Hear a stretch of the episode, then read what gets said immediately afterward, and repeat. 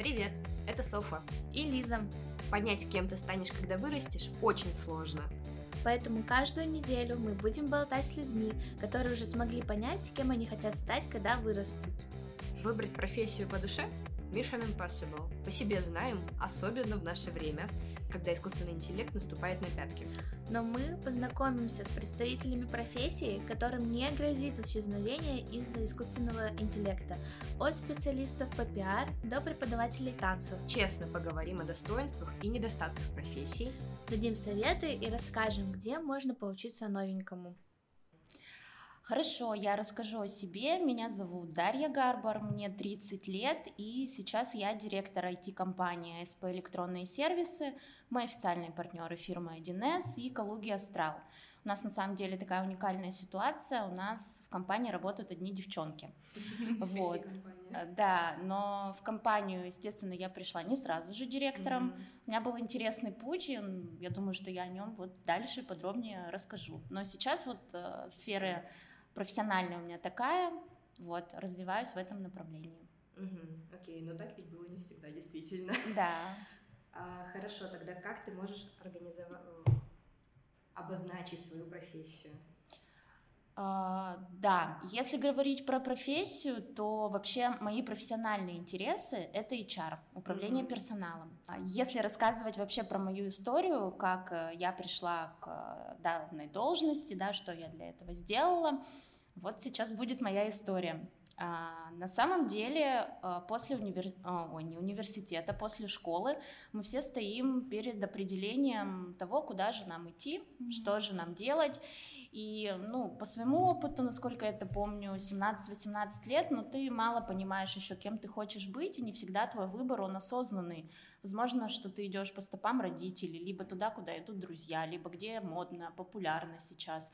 И потом ты можешь пожалеть, либо уйти, например, с какого-то курса, восстановиться заново, либо вообще забить на учебу и больше ну, к ней не возвращаться. Такое тоже бывает. У меня была мечта.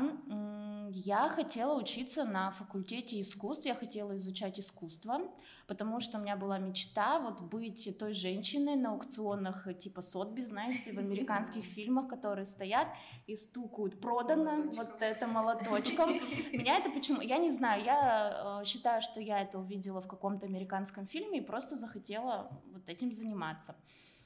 И очень интересно все случилось. Э, я приехала в Екатеринбург сюда поступать. Эм, я жила в гостинице и сеть еще тогда mm-hmm. она была рабочая. Историческая такая справка, сколько мне лет, я вначале сказала. А, и я влюбилась, на самом деле, в тот момент, это был Ургу, мы вот сейчас mm-hmm. где с вами записаны, на самом деле у меня просто уйма воспоминаний, очень круто, что мы здесь. И я сразу же сказала, буду учиться в этом здании, зеленой крышей, очень крутое, мне нравится. Я пришла, я вообще не знала, что здесь такого, то есть я даже не мониторила какие-то факультеты касаемо искусствоведения, то есть это было на тот момент, э, что я мониторила и, и какие перспективы я для себя обрисовывала, это что-то типа экономика, менеджмент, mm-hmm. государственное муниципальное управление, вот типа что-то нормальное, земное. Как казалось, там должна быть какая-то понятная профессия. А, так случилось, что вот здесь, там, что это, момент поступления, открыты были аудитории, и в каждой аудитории, да, сидел какой-то факультет, и можно было зайти и пообщаться с ребятами, которые учатся уже на факультете. Ну, я и зашла в, в одну из дверей, не знаю, почему я выбрала эту дверь.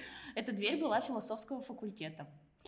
А, я зашла туда, ну и с ребятами разговаривала, что, чем вы занимаетесь. Там были различные классические направления, ну то есть такое классическое образование, которое гуманитарное, да, дается. И одно, и одно из направлений было эстетика арт-бизнес, которое mm. прям меня вообще впечатлило я поняла, блин, это круто, потому что они начали говорить там и про бизнесовые темы, как это можно продать, современное искусство, ну и про то, что я хотела, это какую-то базу, основу, хорошее гуманитарное направление, которое мне, ну, в общем-то, в жизни и помогло. Ну и все, так я оказалась на философском факультете. Четыре года я проучилась по данному направлению, вот здесь, в РУФУ, в РУГУ раньше, да, называлась.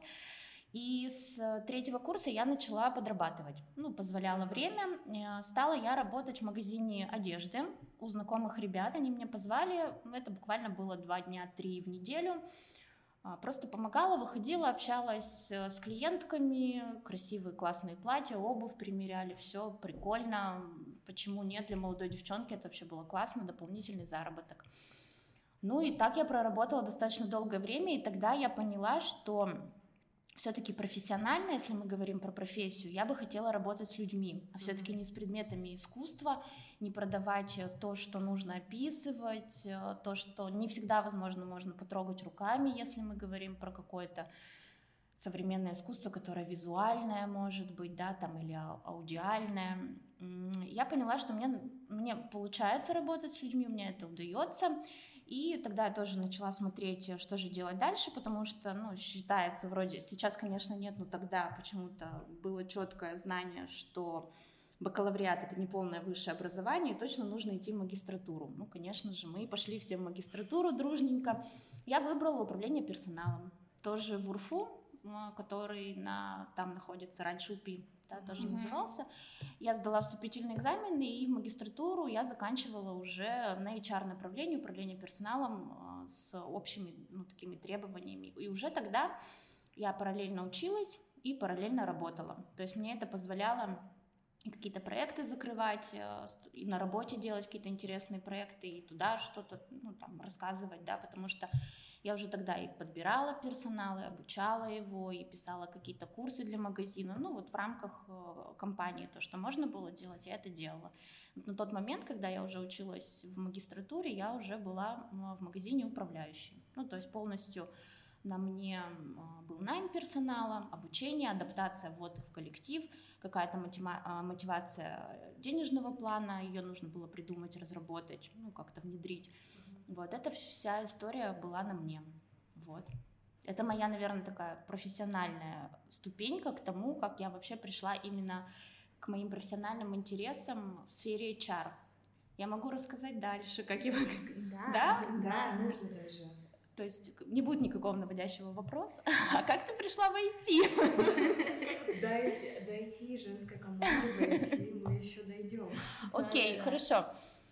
Тогда сама себе задам вопрос, а как же я вообще оказалась в IT? А, ну, рано или поздно что-то заканчивается, да, что-то кончается, и мы просто для себя внутренне понимаем, что ну, нам нужно идти дальше, да, в рамках магазина, например, я не могла реализовать что-то большее в плане там HR-проектов, да, где бы я это могла реализовать в какой-то более крупной компании, где много а, большой коллектив, да, а, разные отделы. Здесь все-таки, ну, магазин, он накладывает какие-то свои определенные отпечатки, потому что нет большой, огромной там какой-то команды. А мне вот хотелось, наверное, тогда масштаба, да, mm-hmm. какого-то коллектива.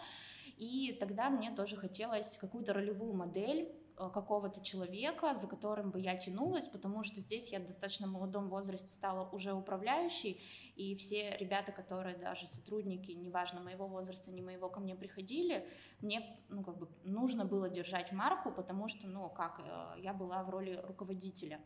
И у меня, ну, только собственник, да, за тем, за кем я могла тянуться. И тут мне тоже хотелось, как бы, каких-то, возможно, коллег, какого-то наставника, руководителя. Ну, я просто начала искать вакансии. Ну, то есть, как все, создала резюме, да, и стала искать. Ну, так совершенно случайно я в нашей компании уже работаю 7 лет, я откликнулась mm-hmm. и пришла на позицию менеджера по персоналу, в отдел по работе с персоналом в компанию АСП.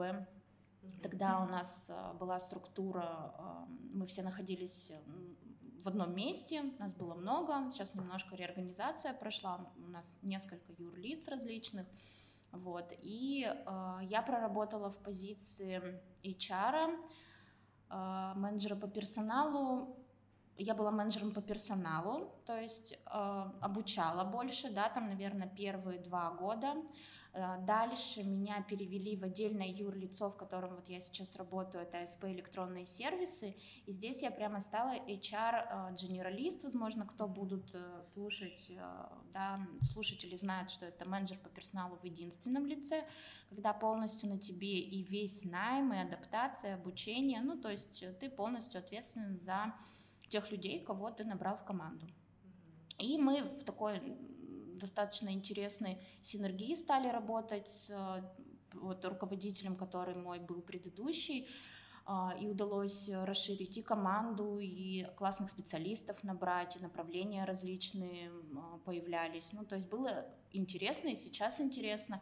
Я вот так и работала в единственном лице, делала какие-то интересные проекты, ну, то есть э, сфера управления персоналом, она и сейчас со мной, то есть э, вот даже когда у нас меняются наши HR, у меня тоже в команде есть HR, я сама занимаюсь обучением, потому что, ну, мне это нравится, мне хочется передавать знания молодым ребятам, у которых еще нет, например, какого-то опыта ничего там сложного в этом нету, а зная, да, например, проходя путь также студента, а, не всегда тебе преподают практики, и это ну, большой минус, потому что ну, все-таки хочется сталкиваться с живыми кейсами, да, например, а тебе, да, а тебе их не предоставляют, и как бы как, как давать шанс молодым ребятам? Конечно, брать их на работу и стараться обучать, показывать, дальше, если, ну, конечно, они хотят идти дальше, например, что-то делать, безусловно, отпускать, пусть они растут дальше. А, ну, так случилось, что вот мой предыдущий руководитель, к которому я приходила, с которым мы работали, а, она ушла, она тоже пошла дальше развиваться, ушла к разработчикам, и а, как-то так вот случилось, что мне предложили занять место. Да, занять место на самом деле было тоже в голове много и страхов, и непонимания, потому что это не совсем, а, так скажем, был мой профиль, потому что свою профессию вот именно как HR, да, я ее очень сильно люблю, я в этом хорошо разбираюсь, считаю себя экспертом в этом направлении. А здесь все равно добавлялось очень много, ну, помимо ответственности, это направление и продажи, это направление и маркетинг, это какие-то бухгалтерские, юридические вопросы. Ну, то есть э, тут спектр такой уже достаточно большой. Ну, я подумала, когда, если не сейчас, есть время, да, и я согласилась, и вот уже сколько, наверное, два точно года, я как-то даже не считаю, потому что время достаточно быстро идет, а, скоро уже и три так будет, и 10 лет я в компании уже буду работать. А, я уже работаю в роли именно директора нашей компании, и мы уже занимаемся развитием, да, направлением, продвижением, но уже более такие директрисские роли я выполняю. А, не жалко было вот э, я именно вот был твой карьерный путь, то, что а, вот ты была управляющей бизнеса, у вас, я слушала ваш, твой подкаст а, с...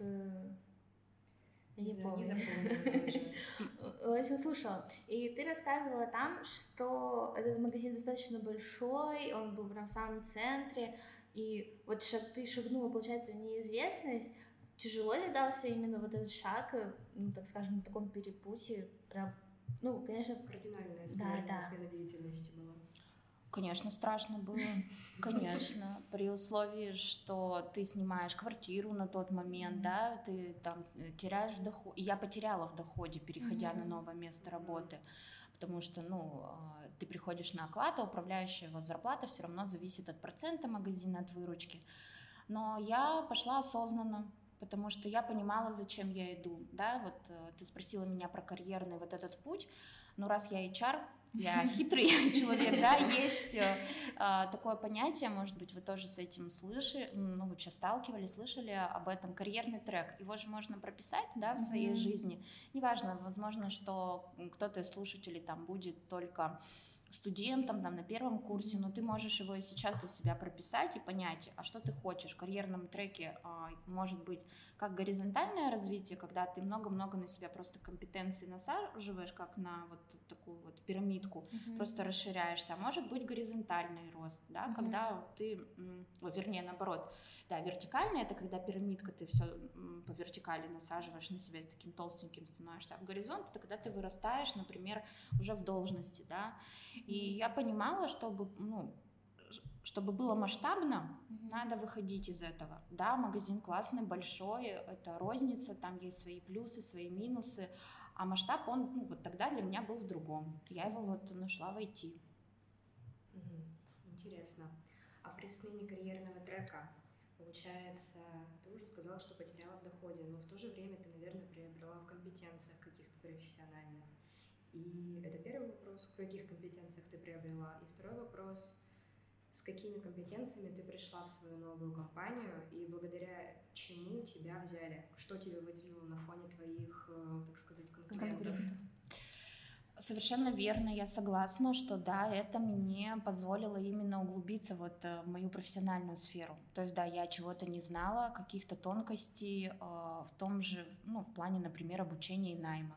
Uh-huh. На момент эм, найма даже сотрудников в магазине у меня не было какого-то познания и четкой структуры, там, например, собеседования или еще что-то, а как дальше выяснилось уже, да, с опытом, что есть куча разных технологий проведения собеседований, и можно, ну, вот самое, да, примитивное, обрастать этим опытом и разбираться больше в людях, понимать, mm-hmm. кто к тебе приходит, задавать какие-то правильные вопросы, подбирать нужных людей, например, да, э, в ту команду, в которую, ну, ты подбираешь. Вот. А что касается а, выделиться, мне позволило на фоне конкурентов а, все-таки, наверное, мой опыт. Mm-hmm. Я думаю, что если бы я, наверное, совсем была бы нулевая, ну, у нас в команде предполагается, что есть возможность прийти без опыта, потому что есть наставник mm-hmm. и человек, который обучает тебя. И на тот момент это было так же, то есть я пришла и была девушка, которая меня обучала. Я думаю, что тут как бы плюс-минус шансы были у всех одинаковые, потому что опыта ни у кого не было. А, мне помогли мои результаты, ну то есть реализованные проекты. И я уже вот э, ну, как это, посмотрев а, назад на свой опыт, и я даже собеседование также провожу э, в нашу компанию, то есть я смотрю, какие есть у людей результаты. Не обязательно они могут быть профессиональные, нет. Вот, например, вы делаете подкаст. Для меня это будет, например, как для работодателя классный результат, что вы не просиживали, например, штаны на парах, просто туда-сюда ходили, а вам что-то интересное, и вы э, захотели развиваться вот в какой-то, например, своей там узкой теме. Это уже галочка. У меня тогда был проект в рамках магазина, мы делали онлайн-журнал. То есть у меня была творческая команда, а, был арт-менеджер, был а, копирайтер, куча знакомых было фотографов, моделей. Ну, раз это был магазин одежды, mm-hmm. нам позволяло это делать различные проекты, снимать классных девчонок, делать различные тематики. Я в те моменты еще и стилистом выступала, ну, придумывала, mm-hmm. то есть различные штуки. И мы делали онлайн-журнал. Uh, у нас он прям, мы его не печатали, он выходил прям в PDF формате, такой постраничный, и дальше этот онлайн-журнал уже разросся до портала.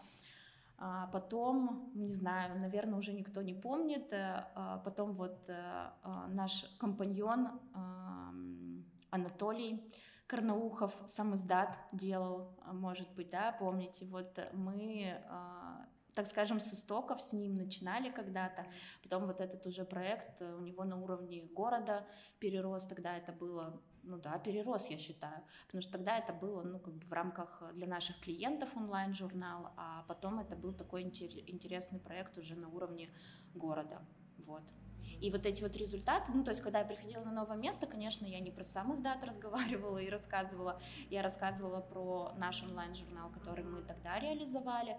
Это был один из больших проектов, ну и плюс соответственно, а, нанимала людей, это тоже результат, потому что закрывала позиции. Плюс э, управляющий это выполнение планов, ну, то есть рассказывала об этом, были результаты, выполняли планы, почему не выполняли планы, это тоже результаты.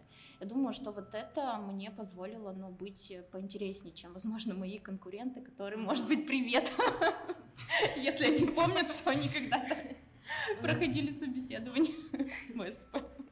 У меня вопрос к тебе как к HR э, по поводу того, э, вот сейчас форсится, ну, то есть есть значение форсится? Ну, типа распространяется, да?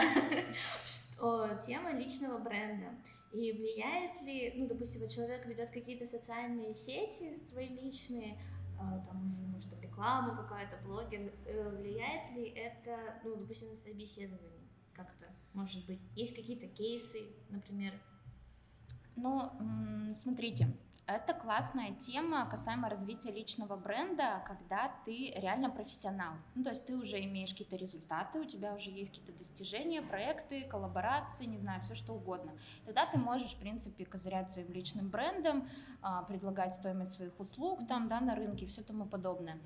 Когда ты приходишь с каким-то минимальным опытом, и это какая-то более рядовая позиция, да, там мы, про менеджеров мы говорим, либо про каких-то тех специалистов, то ну, мы лично не смотрим ни в какие социальные сети, не смотрим, как э, их кто-то ведет, не отслеживаем. Ну, то есть у нас нет такой необходимости. Mm-hmm. А если бы, конечно, я какую-то закрывала бы, например, топовую позицию, да, где мы четко понимаем, какой профиль человека нам нужен, на, чем он должен специализироваться, тогда, возможно, ну, такие люди на HeadHunter бывают не сидят, ну, не то, что не бывают, их там нет.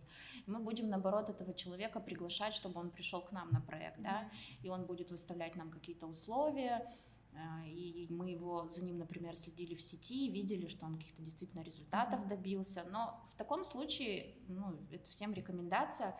А, в сети же как? Мы же не можем проверить до момента, пока мы вот так в работе с человеком mm-hmm. не столкнемся, реально ли он это делал, реально миллион за минуту он заработал, или это просто вот он написал об этом. Если он действительно приходит и говорит, что у него есть четкие а, результаты, которые можно там потрогать, ощутить, он может их подтвердить, да, окей. Так, тогда следующий вопрос. А, он будет скорее связан уже с наймом персонала. Вот смотри, приходит к тебе человек, не смотришь, если, если ты нанимаешь на рядовую должность, то ты не смотришь на социальные сети. Но а, определенно же ищутся люди с какими-то конкретными навыками. И вот, допустим, приходит человек, конкретный навык есть, результат есть, но у него нет профильного образования. Как будут поступать в этом случае? А, профильное образование вообще никакого не имеет э, значения. ну, то есть э, только в случае, если это какая-то топовая руководящая должность. Ну, в случае к руководителю, там, директора не допустят э, а, со школы 11 классов. И то, ну, как бы, смотря какая компания. Если мы говорим про какие-то госструктуры, сто процентов нет. Там mm-hmm. обязательно все, все должно быть четенько. Если говорим про какую-то коммерцию, про какие-то молодые компании, возможно, что они, и они уже даже не будут смотреть на этот диплом. Насколько современная компания, то есть надо mm-hmm. понимать. Нет вообще, нет никакого критерия к тому, что ты заканчивал, вообще нет. Это хорошо. родители, которые говорят, вот типа, ты не поступишь, и потом и будешь плакать, не да. возьмут тебя директором в Газпром. Но это в случае, наверное, знаете, каких профессий инженерных, когда вот родители говорят, когда ты хочешь на заводе точность. работать, точность, да, то есть только вот инженером по металлургии, по химическим каким-то направлениям, тогда да, там нужны вот эти вот твердые навыки, mm-hmm. расчет каких-то формул, а когда ты не хочешь быть инженером, ну, кем-то другим, то, наверное, не надо строитель, такая же история. Медицина. Медицина. Страшно. Да, да, да, да. Сейчас нутрициологи без медицинского да. образования. Здравствуйте, мы существуем. Да, да, то есть здесь пул профессий надо понимать, да. смотря кого мы подбираем, если это те люди, которые дома будут строить, mm-hmm. да, людей, там, учителя, да, mm-hmm. тоже нужно mm-hmm. педагогическое образование иметь, она все равно должна, или он понимать, какой подход там к детям должен Психология. быть. Психология тоже, если это клиническая, ну это сто процентов э, работать с, прямо с больными, mm-hmm. с, да, mm-hmm. на, на психологическом направлении, ну, нужно тоже медицинское образование точно иметь. Ну да, понимать, куда копнуть, куда дальше человека пустить. Да. По пути его. Методики, да. Ну и а, вот на нашем примере, если говорить про нашу команду, да, в технической поддержке у нас есть девушки, которые имеют техническое образование, прям техническое программирование. Также есть, э, которые и не имеют такого образования, это экономическое направление. Что касаемо менеджеров, да, там менеджеры проекта у нас э, Вообще далеко никто там не заканчивал только экономику, только менеджмент. Угу. Там и э, экологи у нас есть, и юристы, и лингвисты, и государственное и муниципальное направление. Работают они вообще по тому, чего захотели в своей жизни. А вот ты говорила, что ты гуманитарий. Тяжело ли было, ну, ну ты как HR еще помимо директора, а, ну, нужны же какие-то базисные понимания, там, терминов, э, как устроены машины, там, серверы у вас, наверное, всякие. Тяжело ли было, э, ну, понять? Ну да. Понять и простить. Да. Оценить кандидатов при выборе. А, при выборе ли мне понять самой было, насколько это технически сложно? Ну, смотри, рассмотри сначала со стороны себя, uh-huh. насколько сложно тебе было окунуться в да, этот непонятный да. мир uh-huh. компьютеров. Uh-huh. А дальше уже как с кандидатами работать, потому что ну, все равно кто-то говорит, прошел один курс у Skillbox, такой говорит, все, я айтишник uh-huh. от бога, yeah. берите меня с руками и ногами. Хорошо, да, я поняла вопрос. Кстати, вот недавно мы взяли девчонку на позицию администратора, и она, я занимаюсь ее обучением, и она смотрит на меня и говорит, а у вас какое образование, если не секрет? Ну, то есть, э, потому что мы все э, понимаем, да, что хотят от нас клиенты, куда их перенаправить, как им помочь. И я сказала, у нас здесь ни у кого нет, э, вот кого ты видишь, нет ни у кого технического образования, мы там половина гуманитарии, мы просто с этим разобрались. Ну, то есть нам это было интересно, и мы просто этому обучились. Вообще у нас, ну, такая, как бы, фишка, э, особенность, мы, ну, мы очень классно обучаем. То есть mm-hmm. у нас помимо наших э, внутренних каких-то курсов, которые там годами разработаны были и сейчас просто перерабатываются, есть еще курсы от разработчиков, от вендоров, от фирмы 1С, от Калуги Астрал. То есть, когда ты заходишь на портал, там у тебя готовые курсы по продуктам, и ты вот все сидишь и читаешь. Конечно, мозг поначалу он взрывается потому что информации много, она сложная, когда особенно ты еще не можешь действительно это пощупать, потому что это у нас лицензия, это ну, в облаке, в браузере условно этот продукт настраивается кнопочками, ты ну, не всегда понимаешь, как же это работает. И мы каждого сотрудника прогоняем по ступени обучения, то есть э, вплоть до того, что мы разбираем непонятные слова. Так, хорошо. А как тебе в твоей работе помогает твое первое образование бакалавриат? А, сейчас, наверное, никак. Ну, вот прям напрямую, что мне там клиентам нужно объяснять, какая же это классная картина или еще mm-hmm. что-то, или как философски подойти к этому вопросу. А, давайте почитаем вместе, не знаю, там, Платона или Кавку, посидим за оперным. Ну, конечно, нет, да, то есть здесь никакой помощи нет. Когда я работала в магазине, когда мне нужно было какие-то творческие проекты делать, это, конечно, мне все помогало, и знакомства, да, и какие-то люди, они тоже привлекались, потому что, ну, такая творческая группа была, и как бы мы делали интересные штуки. Сейчас, конечно, нет. Сейчас это больше какая-то база, которая мне в жизни пригождается, да, мне, возможно, а, на какие-то философские жизненные вопросы я сама себе могу ответить, mm-hmm. да, мне уже не нужен там дорогостоящий психолог, к которому я прям должна сейчас пойти записаться, что я могу на какие-то вопросы себе дать, например, ответ самостоятельно. Ну, может быть, чуть больше понимаю в искусстве, чем кто-то другой, вот и все. Просто, например, в маркетинге, если ты разбираешься в искусстве, то ты можешь черпать какие-то идеи оттуда. У вас такого нет, да? да? референс. В, этом, в деятельности.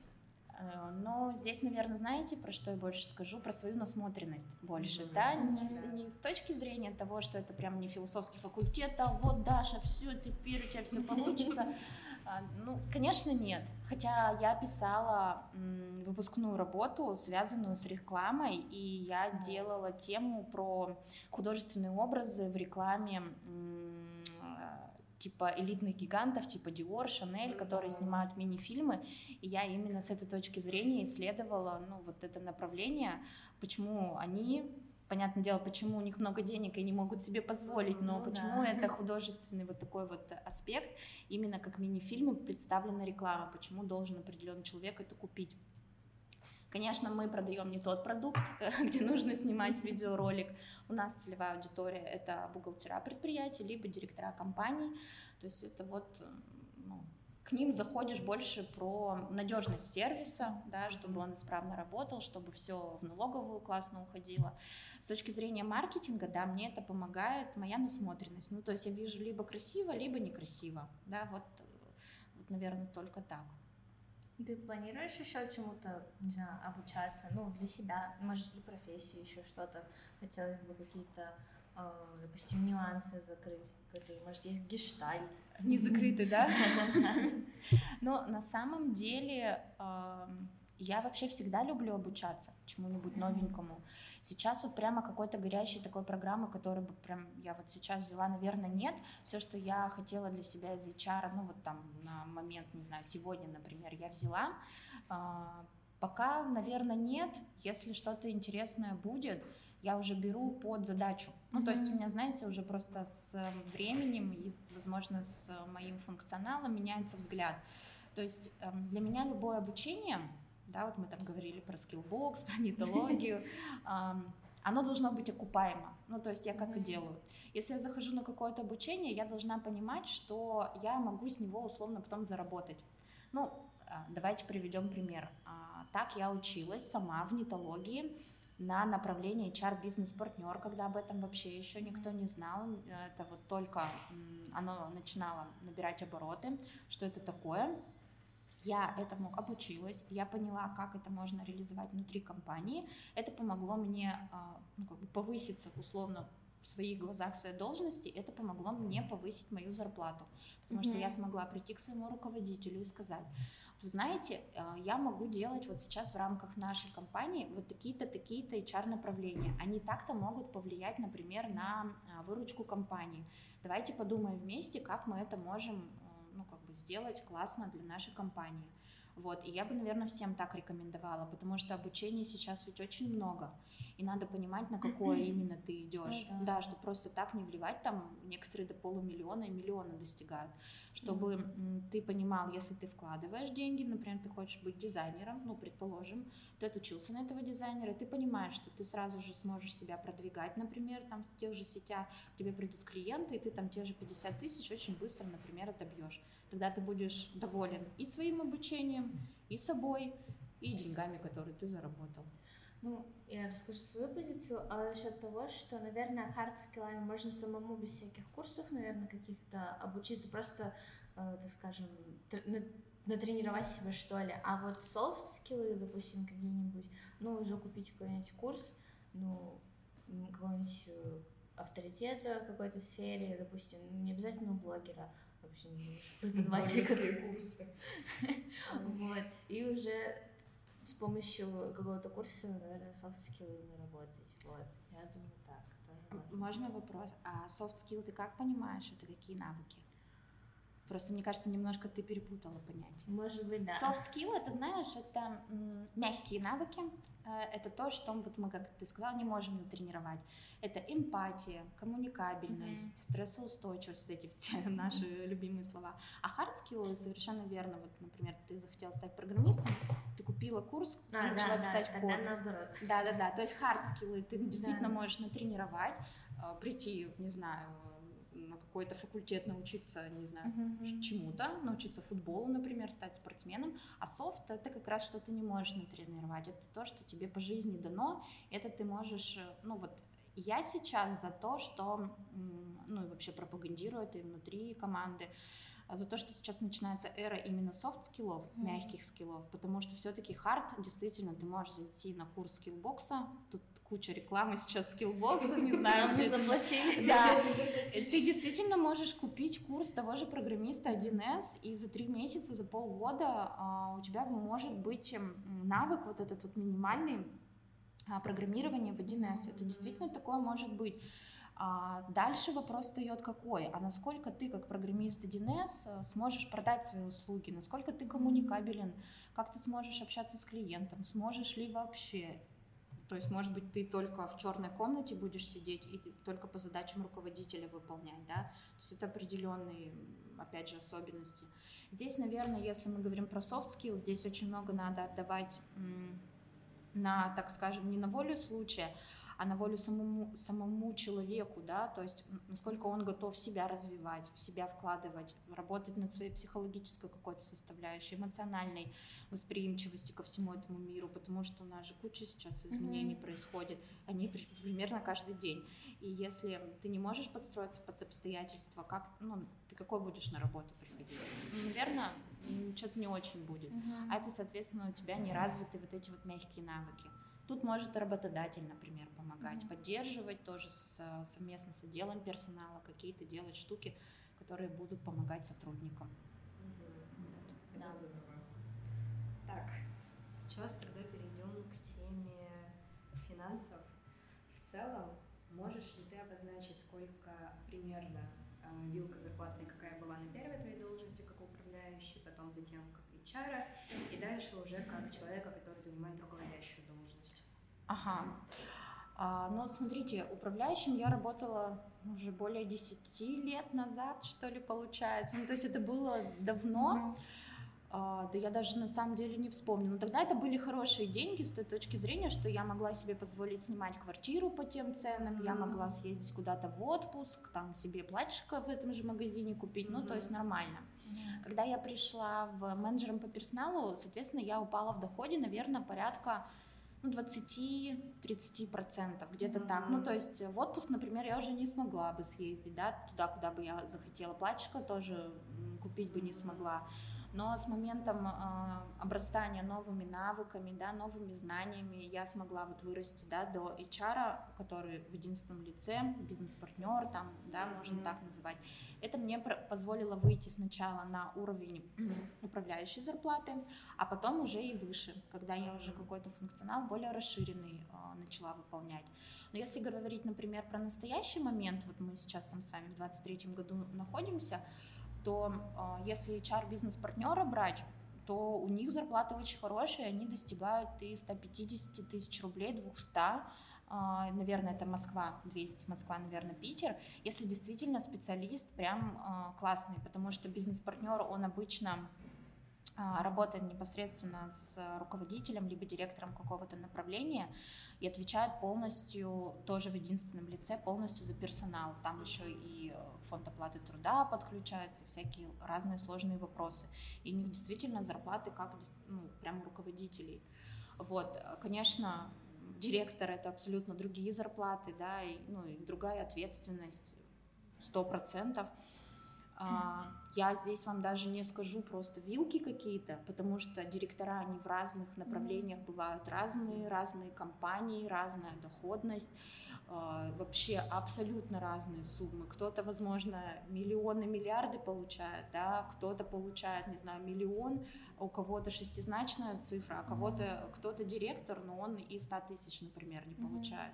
Здесь нужно понимать, какая сфера, ну и если в общем, по отрасли, я, как всегда говорю, все-таки топы, они редко бывают на HeadHunter, и очень сложно, да, какой-то там порядок цен, так скажем, такого специалиста выстроить. Вот, поэтому здесь все очень вариативно. Угу. Какие рекомендации ты можешь дать тем, кто сейчас ищет работу и, мягко говоря, находится в очень расстроенных чувствах? Чувствах. С тех вакансий, которые опубликованы на ХХРУ. Ну, на, самом деле, а, я верю, что а, любой человек, который в поиске работы, если он ну, действительно, это его цель, он себе поставил задачу найти работу, он ее найдет. Да, возможно, она, ну, там, если это первая работа, не будет как, соответствовать какими-то ожиданиями, вот что там себе, не знаю, представляли, большие зарплаты, там, классный коллектив. Возможно, это будет не так но а как нам опыт-то получать? Нам ну, все да. равно нужно, а, так скажем, свое эго немножко назад отправить и начать с чего-то малого. Я всегда за то, чтобы была цель, потому что вот мы работаем, нанимаем людей, мы им элементарно пишем там WhatsApp или звоним, трубку никто не берет, ну то есть, а как человек ищет работу, он разместил на сайте ХХ свое резюме, но он просто трубку не берет и не отвечает. Ну, то есть задаешься вопросиком, а надо ли вообще ему работу? Mm-hmm. А когда ты заинтересован в работе, и ты ее ищешь, у тебя всегда приходят и э, интересные э, какие-то предложения. Но здесь, знаете, э, у меня есть совет. Я называю этот э, совет чудо исходящего потока. Э, когда ты ничего не сделал, кроме того, как разместил резюме и сказал, вот это я, я крутой, я сейчас на HeadHunter, сейчас у меня будет завались предложений, ты разочаруешься, никаких завались предложений у тебя не будет. Потому что я знаю, как работают HR, я знаю, сколько у них в работе вакансий, и поверьте, им иногда вообще не, не до вас, и они не знают, что вы там есть такой классный.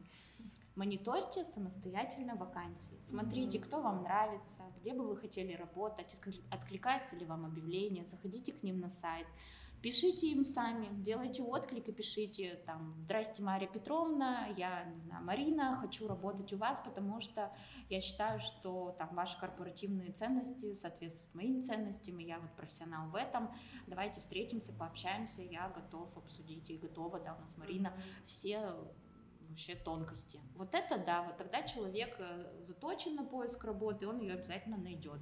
Поэтому не расстраивайтесь и делайте чудо исходящего потока тоже маленькая магия. Так, а если говорить про чат GPT? Мы сейчас живем в веру искусственного интеллекта, и вообще нас скоро всех заменят машины. Теперь поговорим про вот эти вот три, опять же, должности. Заменят ли управляющих, HR, директоров. А, интересная, да, тема. Я, наверное, начну сразу же с HR направления, потому что тоже трубила в свое время, когда это только появилось, э, все стали писать, а что же, а как же, а как это это. А, я верю, что, возможно, рутинные задачи в направлении управления персоналом, они могут перейти в искусственный интеллект, такие как приглашение кандидатов на работу, обработка вот этого потока резюме, какие-то прозвоны, звонки, автоматизированные воронки в том же Телеграме, WhatsApp, когда не человек это руками пишет, а когда это уже за тебя делает робот. Это совершенно нормально, и это сейчас работает уже. А, многие крупные компании используют такое, что тебе не живой человек звонит, а уже все-таки робот, например, да, типа, отрабатывает э, какой-то вопрос. Я считаю, что это нормально, потому что у тебя освобождается ну, возможности для твоей дальнейшей реализации. Это вот знаете, как когда ты приходишь на самую низшую позицию, ну, ты же не можешь быть, например, вечно секретарем. Ну, возможно, кто-то и хочет быть вечно секретарем, но у меня таких знакомых в окружении нету. И здесь то же самое, когда ты пришел, например, в направление управления персоналом, ты же не хочешь вечно только рекрутментом заниматься, нанимать людей, потому что ты с этого тоже можешь выгореть. Это достаточно сложно, по своему опыту тоже скажу. А здесь есть возможность передать это все искусственному интеллекту и обрасти новыми компетенциями и пойти развиваться дальше. Уже там писать эти воронки в этот э, искусственный интеллект, уже не просто HR быть, а уже и маркетинг сюда прицепить, еще какое-нибудь программирование. Что касается должности типа управляющей в магазине, еще что-то, возможно, в таком понятии, в котором оно там есть сейчас, этого тоже не будет.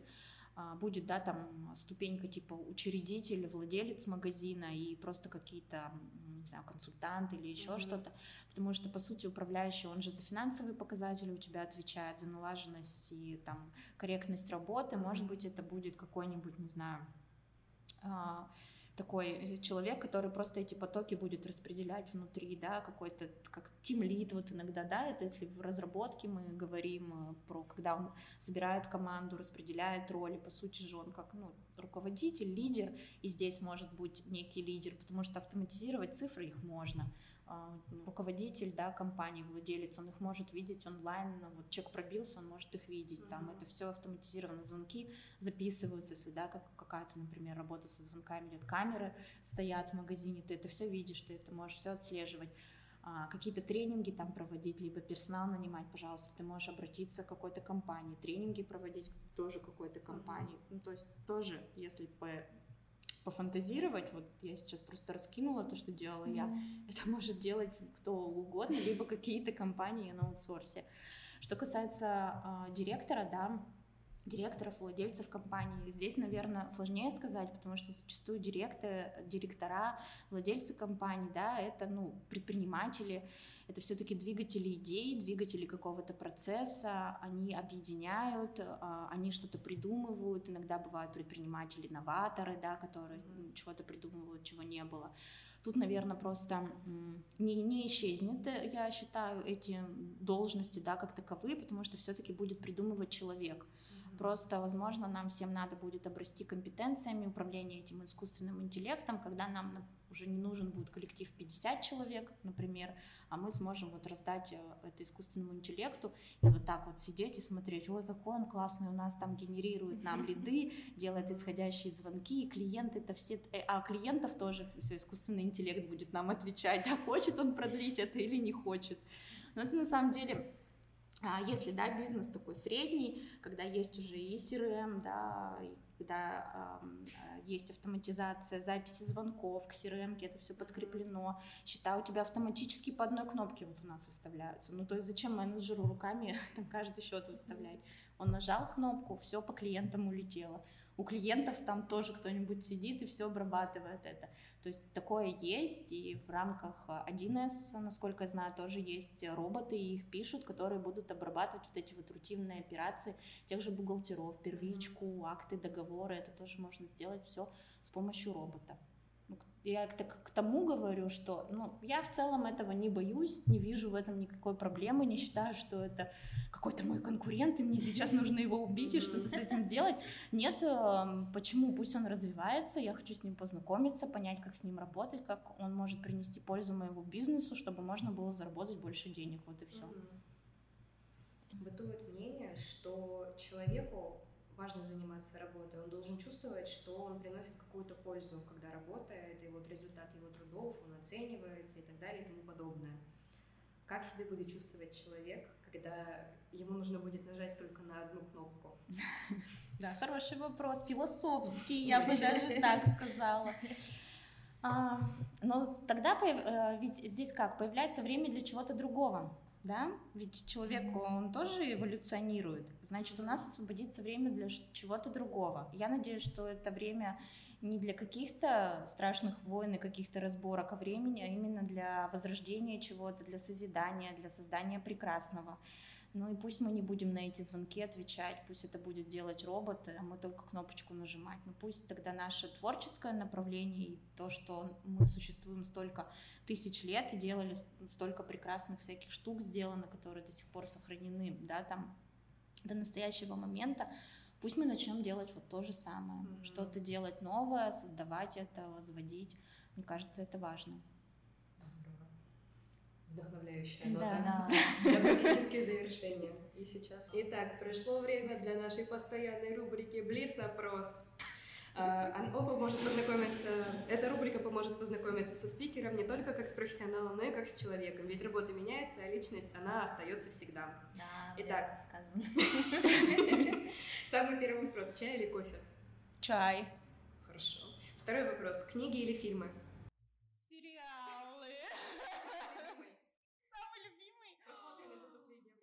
А, блин, я забыла, как он называется. А, История. А, этот Энтони Хопкинс там снимался, он снялся в, буквально в двух э, сериалах, ой, в двух э, сезонах, где роботы-то ходили. Как он называется? Я забыла. Любовь, смерть, робот? Не-не-не, какие-то роботы. Там би, э, вы можете меня спросить, я найду, как он называется, скажу. Но вообще я люблю Твин Пикс. Классика не стареющая. Да. Мир Дикого Запада. Я вспомнила сериал, называется Мир Дикого Запада. Все, Так, хорошо. Третий вопрос. Высшее образование или курсы? Высшее образование. Все-таки оно. Ладно, и четвертый вопрос, он самый мозговыносящий. Худший слоган для рекламы зубной пасты? Ваши зубы уже ничем не спасти. Покупайте эту пасту и, возможно, это последний шанс. Это прекрасно. Вот и подошел к концу выпуск подкаста «Кто я?». Спасибо, что дослушали нас до конца. Подписывайтесь на наши социальные сети, все ссылки в описании, и делитесь подкастом с друзьями, которые никак не могут ответить на вопрос «Кто я?». Пока! Пока!